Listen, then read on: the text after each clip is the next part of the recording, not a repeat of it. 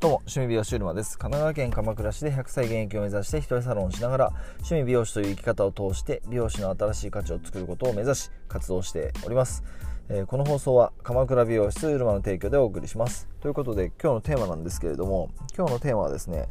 えー、美容師の3年後の働き方を予想してみたというテーマでお話ししてみたいと思います。美容師の3年後の働き方を勝手に予想してみようということで予想してみました、えー、もしよければお付き合いください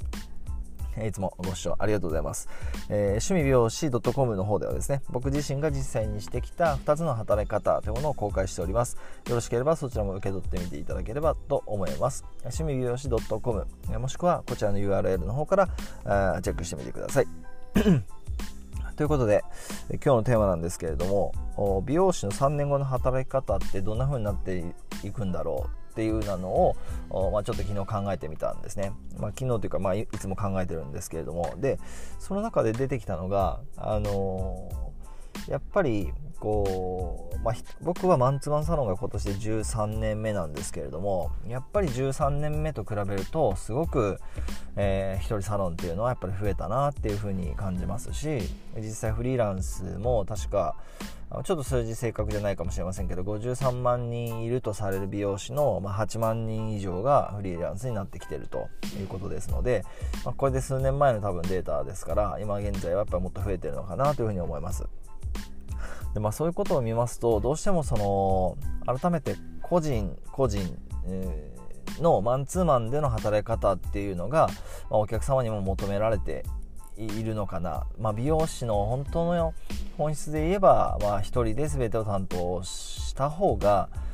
まあ、僕はそれがしたいっていうだけなんですけど、まあ、それを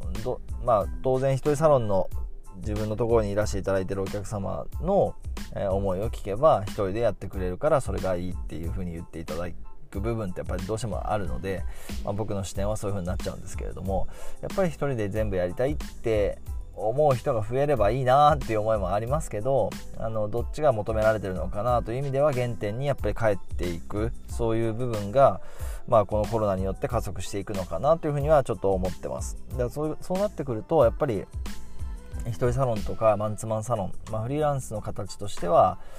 どうしてもそのチームで動くんだけれども本当はその個人で担当するっていう流れがもう少しやっぱり強くなっていくんじゃないのかなというふうに思うんですね。でそうなった時ってやっぱりあの本当に思うんですけど僕自身もその一人でやっている一人で全てを担当することの価値ってすごくあると思うんですね、えー、全部自分で、えー、そのお一方を担当するっていうのがまあ基本だと思うんですけれどもやっぱり分業の形からしたらやっぱりそれってあのもっと価値が高くていい仕事なんじゃないかな。美容師の仕事として、えー、もっと、えー、そこに、えー、何ですかね。そこがもっと評価されていいっていうふうに思うんでもっと評価されていいっていうふうには思うんですね。要するにもっと価値の高いことなんだっていうのを僕ら美容師も自覚するしたいし、えー、それをお客様にも伝えていくっていうのがまあ必要なんじゃないのかなというふうに思っています。ただそうなった時ってやっぱりその一人サロンの働き方の限界っていうのがどうしてもその時間と場所にの制限がある働き方になりますんでそこが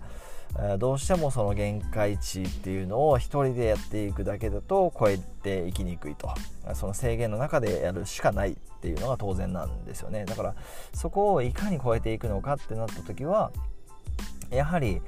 うん、働き方とかその単価を上げていかなければいけない。単価を上げるってことはやっぱり価値を上げていかなければいけないってことですから、まあ、その今までとは違った角度からあメニューを構成させたり新しいメニューを作ったり、えー、そういうことを何て言いますかねしていかなければいけないあの今までの施術技術だけではない部分に美容師のできることをやっぱり増やしていく必要があるというふうに思います。ということでやっぱり働き方というのがどこう、まあ、原点回帰じゃないですけれども本質美容師の本質って何なんだろうまあそれはヘアデザインを通してえー、豊かさとか前向きになる気持ちとかそういった心の部分に、え入っていくっていうのも必要になっていくんじゃないかなと思いますしただ単純なあ技術だけではない部分っていうのが求められていく時代になっていくのかなというふうに思うんですね。でそれ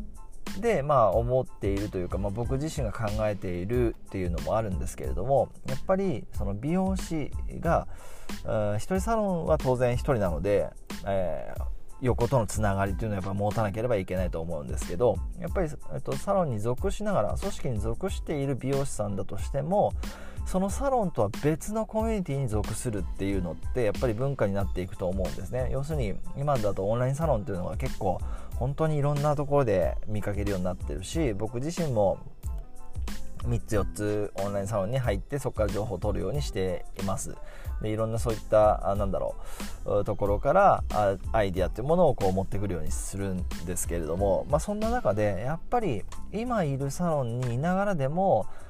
違った美容師のコミュニティ、えー、自分自身美容師じゃなくてもいいんですけれども違ったコミュニティに属してそこからインプットをしていく。そして自分の仕事のアウトプットにつなげていくっていう働き方はもう今すでに多いでしょうし今後それはやっぱりもっと加速していくと思うんですね。でそうなった時なんですけどやっぱり3年後じゃあどうなっていくのかなと思うとその一人サロンは加速する、えー、そして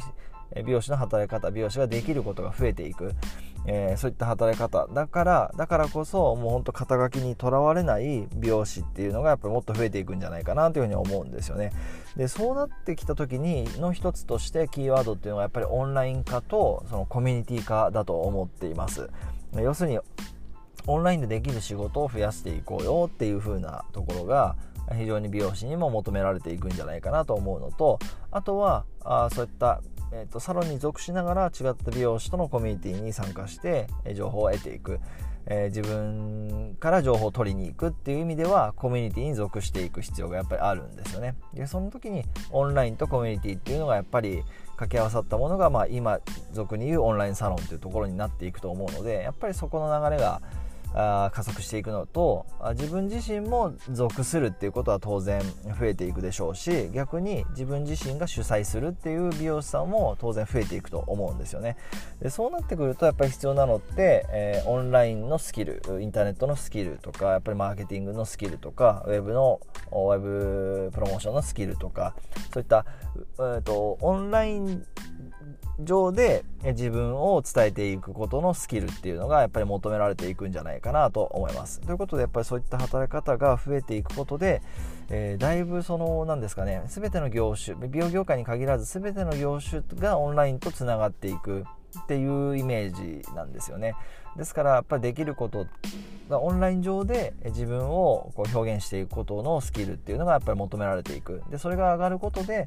えー、オンラインを入り口にそのウェブの集客っていうところにも応用できていくでしょうしいろんな展開がやっぱり増えていくと要するにオンラインと絡めたコミュニティ化っていうところの働き方がサロンワークとは別に、まあ、もしくはサロンワークとつながる形でそういった働き方がもっと増えていく必要になっていくんじゃないかなというふうに思います。で、えー、思うんですけれども、まあ、ここから本題ってわけじゃないんですけれども、まあ、あのそういう予測を僕は持っていて3年後そういった働き方がもっと当たり前のようになっていくんじゃないかなというふうに思います。であの本当にあの自分を成長させることってその自分の外側にあることだと思うんですよね。なので要するに人が持っているアイデアとか人と話すことで自分の今までの考えになかったものが生まれたりすると思いますだからこれ個人単位でも言えるんですけれどもそれは業界とかその美容業界って考えた時にも美容師もしくは美容室もしくは美容業界のとは違った他業種他の業界の中にえー、ヒントがあったりアイデアがあったりすることって個人単位もそうだしその業界単位でも同じだと思うんですね。ということでやっぱり自分のいる場所自分以外の人っていう言い方もできるし自分がいるサロンとは別のサロンという言い方もできるし自分がいる業界とは別の業界という言い方もできるんですけれどもそういった自分がいないところからアイデアを持っていく、えっと、アイデアを集めてきて自分の業界に落とし込んでいくっていうのがやっぱり非常に重要になっていくんじゃないかなというふうに思います。ということで、えー、最後までご視聴ありがとうございます。今日のテーマはですねえ、美容師の3年後の働き方を予想してみた。ということでちょっと簡単にまとめますとやっぱりその業界の未来とかを考えるならばそして個人の未来を考えるならばその他業種もしくは他人から学び自分に応用していくと。いうことがやっぱり必要になるのかなというふうに思います。あとはオンライン化とコミュニティ化ってそこの、ま、融合したものをいかに自分の方に落とし込めるかっていうのが、まあ、3年後にかけて必要になってくる。そしてそういったことがまあ3年後には当たり前になっていくんじゃないのかなというふうに感じます。ということでやっぱり美容師の美容師として美容師のスキル以外にもやっぱり、えー、何ですかねオンライン化コミュニティ化そういった部分のスキルっていうのはやっぱり必要になっていくのかなというふうに強く感じております。ということで、えー、今日はですねちょっと自分のただの予想みたいなお話になっちゃいましたけれどもお付き合いいただきまして誠にありがとうございました、えー、趣味美容師 .com の方ではですね僕自身が実際にしてきた2つの働き方というものを公開しております、えー、趣味美容師 .com もしくはこちらの URL の方からぜひそちらも受け取っていただけると嬉しく思います。ということでそれではあ今日もですね、え情熱を持って頑張っていきましょう。趣味美容師うるまでした。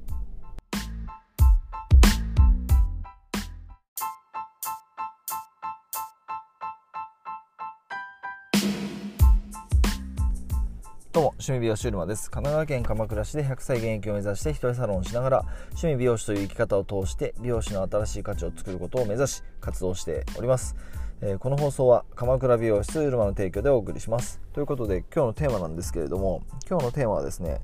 えー、美容師の3年後の働き方を予想してみたというテーマでお話ししてみたいと思います。美容師の3年後の働き方を勝手に予想してみようということで予想してみました、えー、もしよければお付き合いくださいいつもご視聴ありがとうございます。えー、趣味美容師 .com の方ではですね、僕自身が実際にしてきた2つの働き方というものを公開しております。よろしければそちらも受け取ってみていただければと思います。趣味美容師 .com もしくはこちらの URL の方からチェックしてみてください。ということで今日のテーマなんですけれども美容師の3年後の働き方ってどんな風になっていくんだろうっていうのを、まあ、ちょっと昨日考えてみたんですね、まあ、昨日というか、まあ、いつも考えてるんですけれども。でその中で出てきたのがあの、やっぱりこう、まあ、僕はマンツーマンサロンが今年で13年目なんですけれどもやっぱり13年目と比べるとすごく、えー、一人サロンっていうのはやっぱり増えたなっていうふうに感じますし実際フリーランスも確かちょっと数字正確じゃないかもしれませんけど53万人いるとされる美容師の、まあ、8万人以上がフリーランスになってきてるということですので、まあ、これで数年前の多分データですから今現在はやっぱりもっと増えてるのかなというふうに思います。でまあ、そういうことを見ますとどうしてもその改めて個人個人、えー、のマンツーマンでの働き方っていうのが、まあ、お客様にも求められているのかな、まあ、美容師の本当の本質で言えば、まあ、一人で全てを担当した方が、まあ、僕はそれがしたいっていうだけなんですけど、まあ、それをまあ、当然一人サロンの自分のところにいらしていただいてるお客様の、え思いを聞けば一人でやってくれるからそれがいいっていうふうに言っていただく部分ってやっぱりどうしてもあるので、まあ、僕の視点はそういう風になっちゃうんですけれどもやっぱり一人で全部やりたいって思う人が増えればいいなっていう思いもありますけどあのどっちが求められてるのかなという意味では原点にやっぱり帰っていくそういう部分が、まあ、このコロナによって加速していくのかなというふうにはちょっと思ってます。だそうそうなってくるとやっぱり一人サロンとかマンツーマンサロン、まあ、フリーランスの形としては